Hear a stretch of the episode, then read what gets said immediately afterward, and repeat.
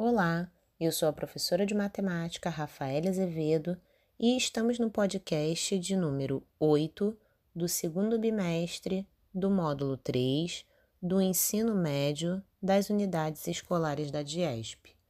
E a nossa aula de hoje é sobre cilindros. O cilindro é uma figura geométrica espacial onde dados dois planos paralelos, um círculo e uma reta R secante a esses planos, temos um cilindro. O raio do cilindro ele é definido como o raio do círculo que está na base, e a altura do cilindro é definida como a distância entre os dois planos que se encontram as bases.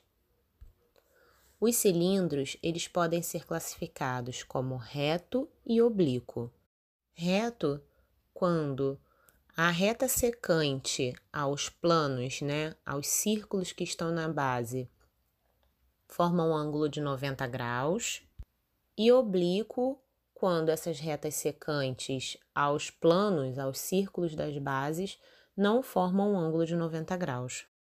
Falando agora das secções, uma secção transversal é uma interseção entre um sólido geométrico e um plano paralelo a uma de suas bases.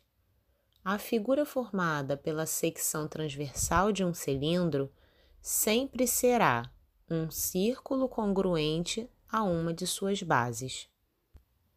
Já a secção meridiana é a interseção de um cilindro com um plano que contém seu eixo, lembrando que o eixo do cilindro é o segmento de reta cujas extremidades são os centros de suas bases. Um cilindro cuja seção meridiana é um quadrado é chamado de cilindro equilátero. Para calcular o volume de um cilindro, utilizamos a área da base que no caso é a área de um círculo, lembrando que a área de um círculo é π vezes r ao quadrado.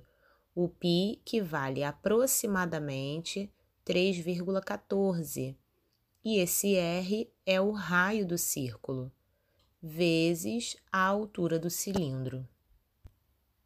Nas orientações de estudos, temos exercícios sobre cilindro para que vocês possam aprofundar o conteúdo.